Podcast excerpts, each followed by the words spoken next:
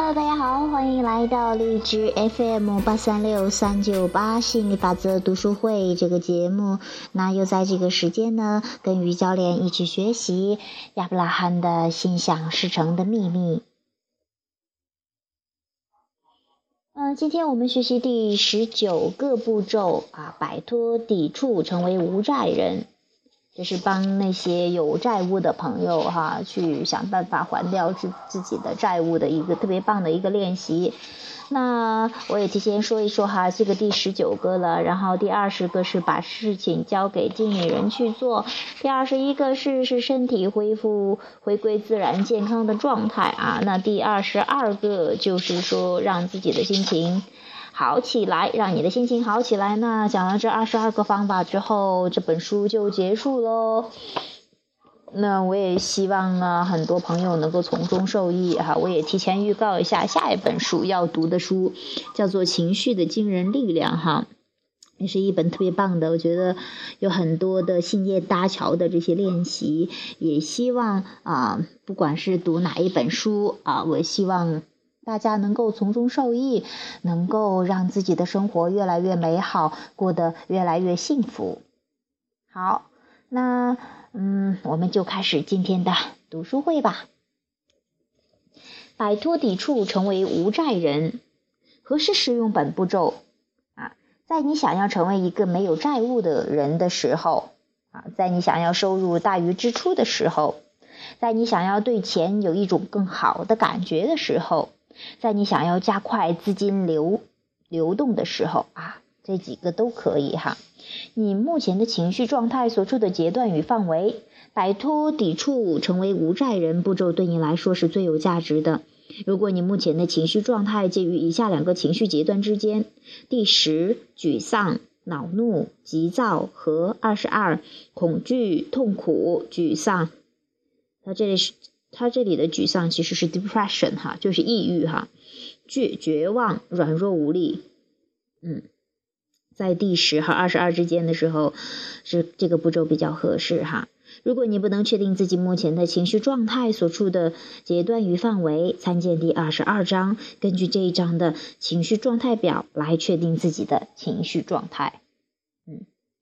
那如果你想要采用摆脱抵触成为无债人步骤，你首先要准备一张带表格的书写纸，用来记录你每个月的开支。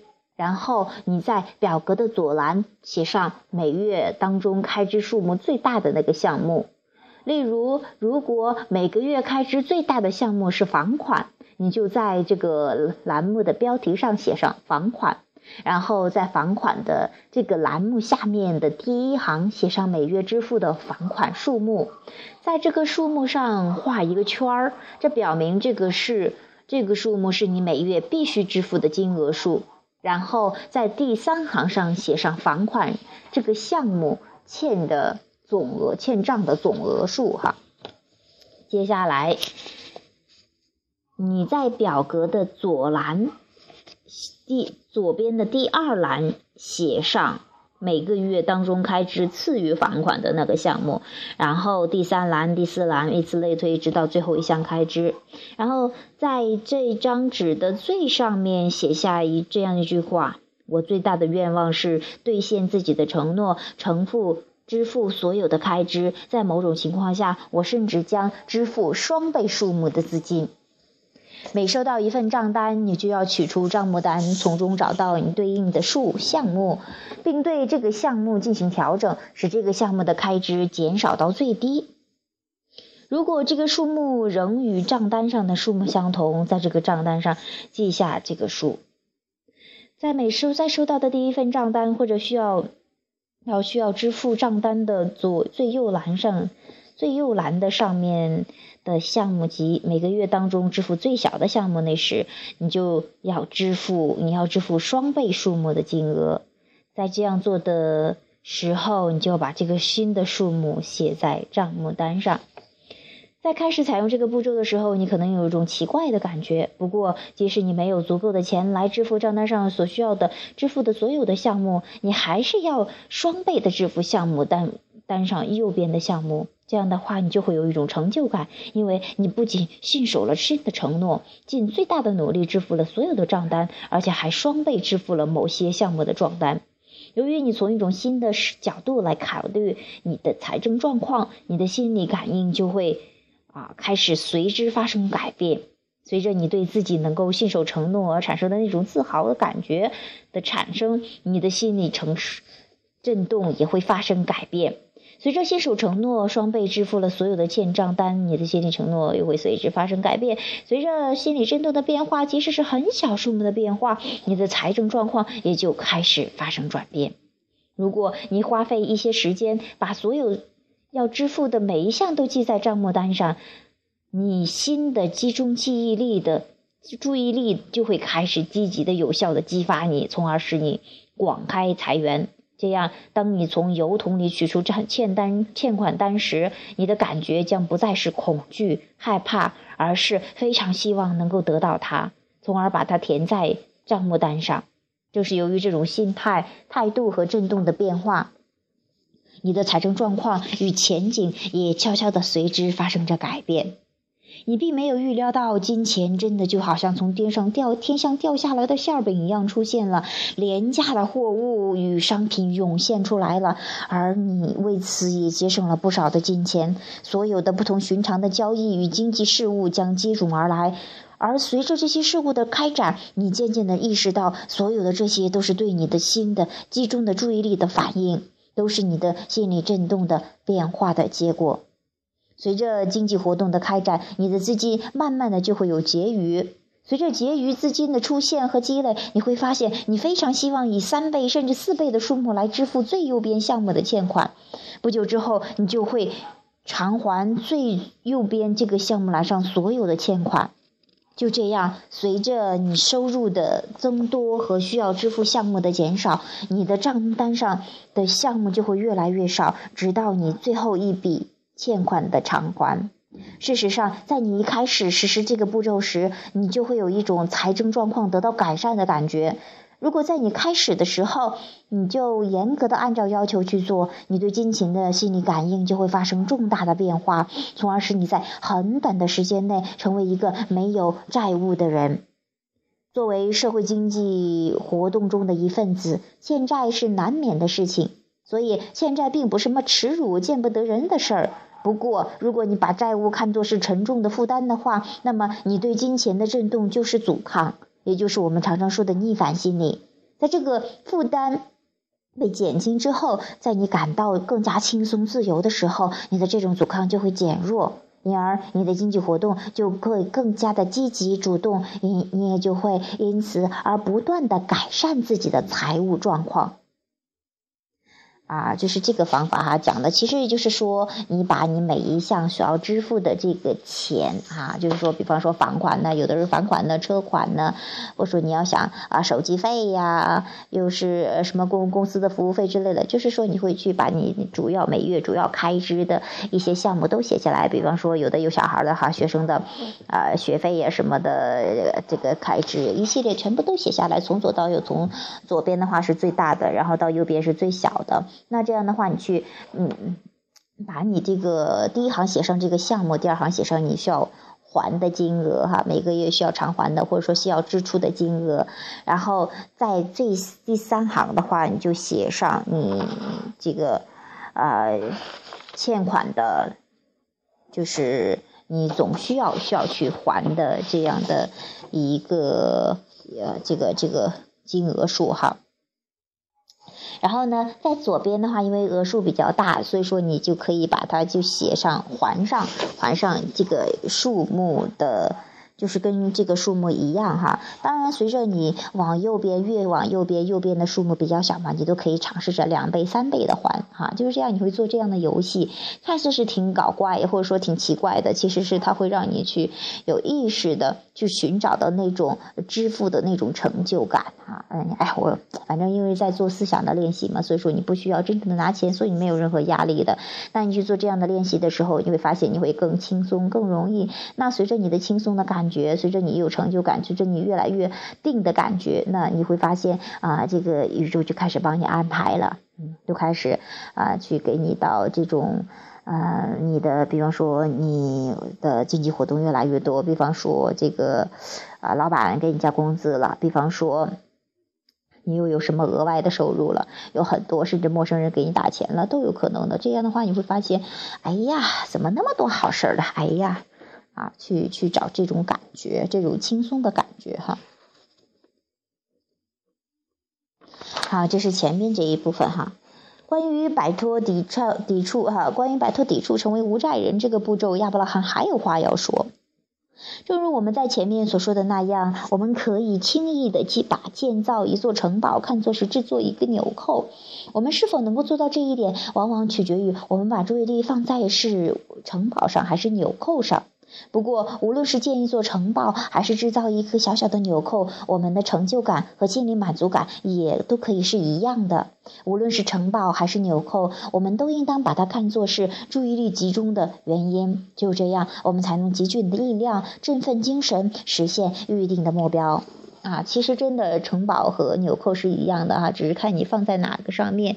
因为其实对于每个人来说，不同的兴奋点是不一样。你看有些人就发明发明一个拉链儿呀，发明一个一个小小的扣子呀，哈，就开心的不得了。甚至这个针呢什么，它不在于事情的大小的哈。那有的人建一座城堡呀，或者说是啊什么度假村呢什么呀这样的。呃，其实都是玩的不一样的游戏，但是都是啊，你这个满足感都是特别强烈的哈，你都是哎，好兴奋，好喜欢，好开心，是看你放在哪一个上面哈。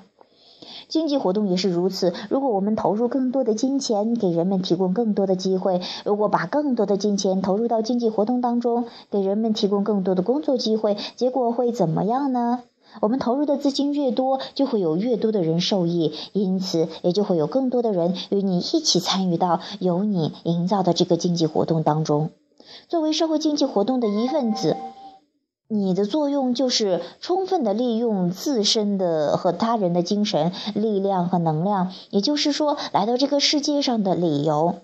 你是能量集聚器，你是能量感应器，你是一个创造者。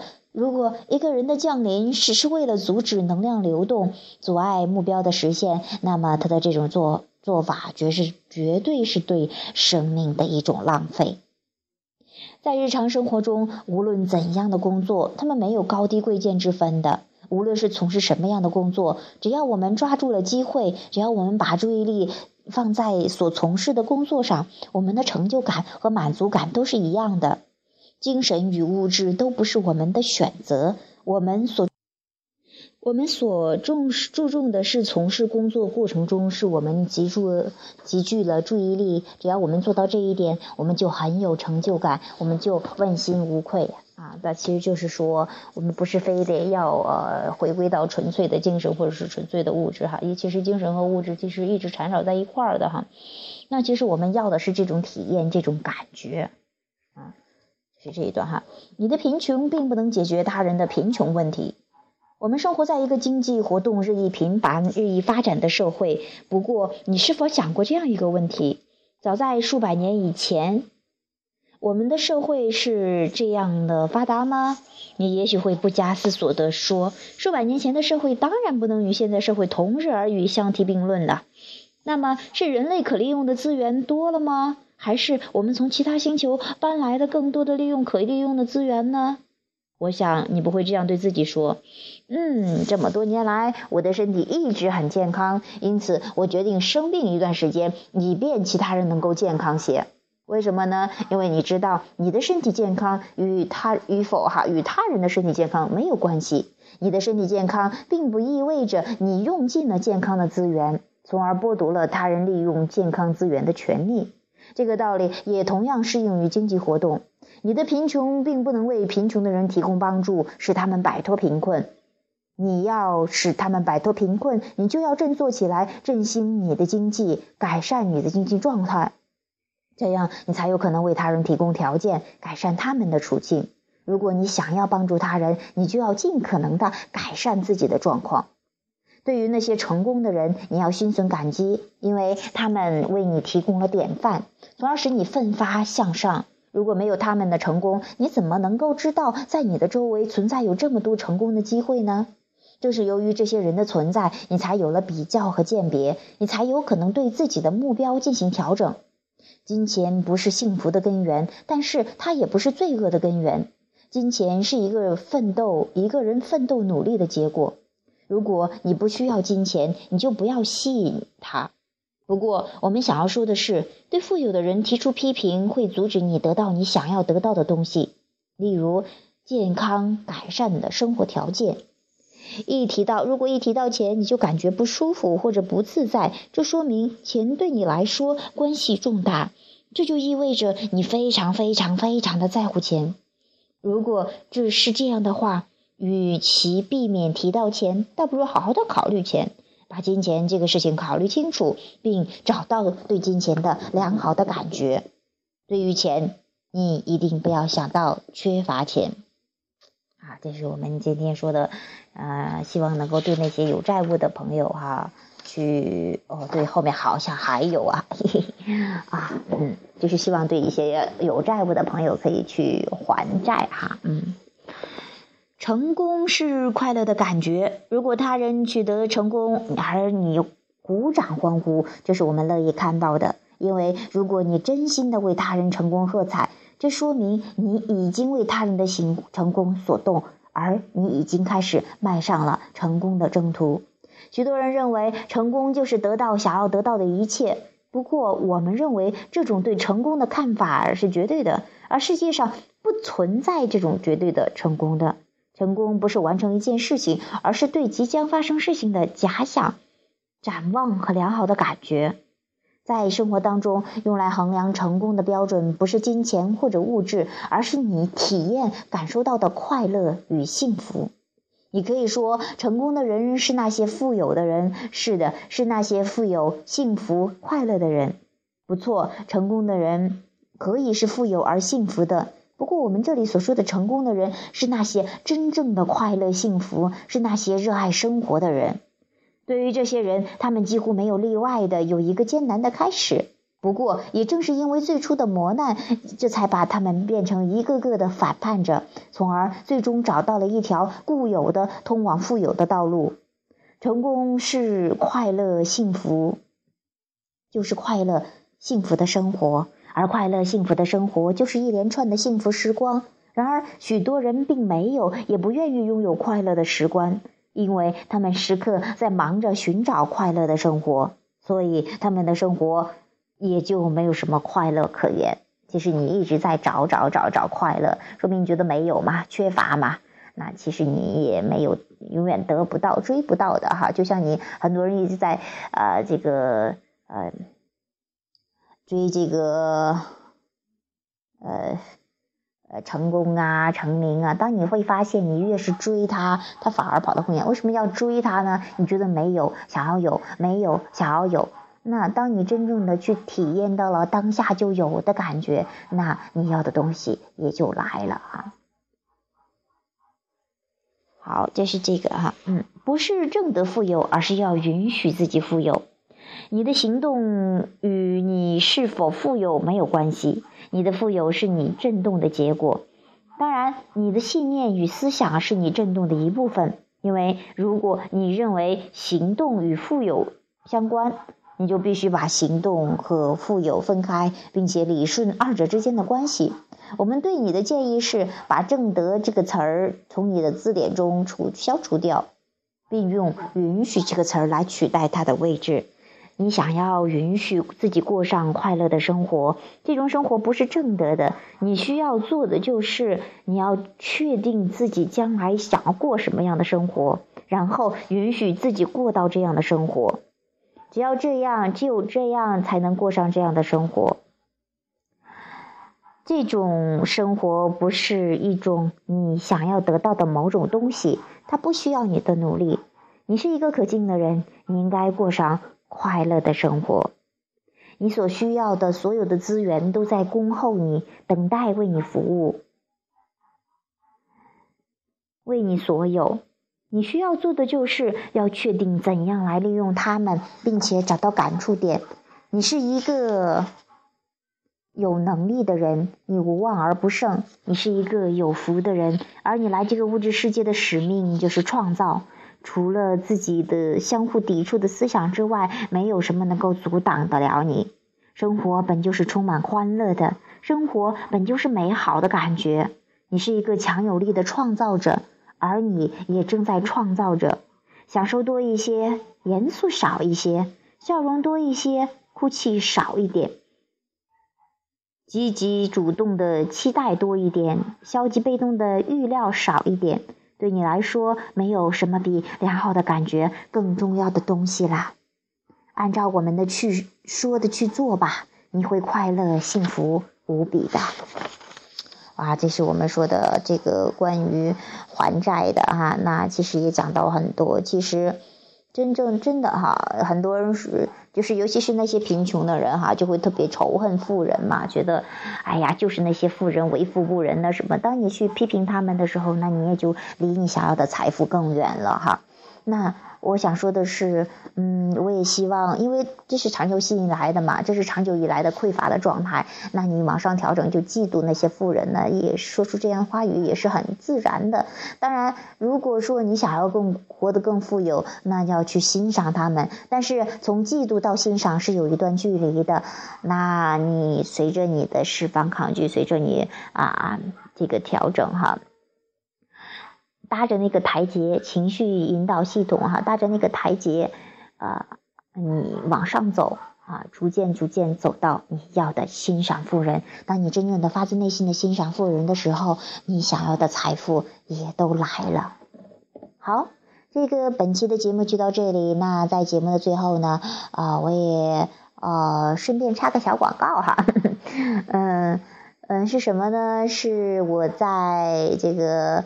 啊，YY 课程上开了一个吸引力法则女人爱自己的课程，是针对女人的，呃，开的一个课程。女学员，因为有些学员说要啊，希望能够学到，比方说，你看美容啊、减肥呀，还有身体健康呀，然后爱情啊，有很多的课程，也欢迎的广大的女同胞们、女性朋友们，有兴趣的话可以啊咨询报名哈。每周开一次课，每周五晚的九点到十点钟，一个小时的时间。然后，呃，一个月的话是两百块，然后一年的话是一千八百块哈。那目前的话，呃，这个目前的度假村的学员和这个允许的艺术的学员都可以加入去听的，嗯。嗯，那是，这是，呃，插个小广告哈，有兴趣的朋友欢迎加入，啊，一起释放抗拒哈。那会在课程上去做到相关的练习。我也希望我们在讲述、讲授吸引力法则啊，在传播吸引力法则，也希望更好的运用吸引力法则，真正的帮到我们去实现我们想要的各种体验、各种感受。好，本期的节目就到这里。有兴趣呃继续了解的朋友，欢迎加入我们的 QQ 群三八四幺七七六八七，QQ 群三八四幺七七六八七啊，我们一起释放抗拒，一起啊过上美好的人生。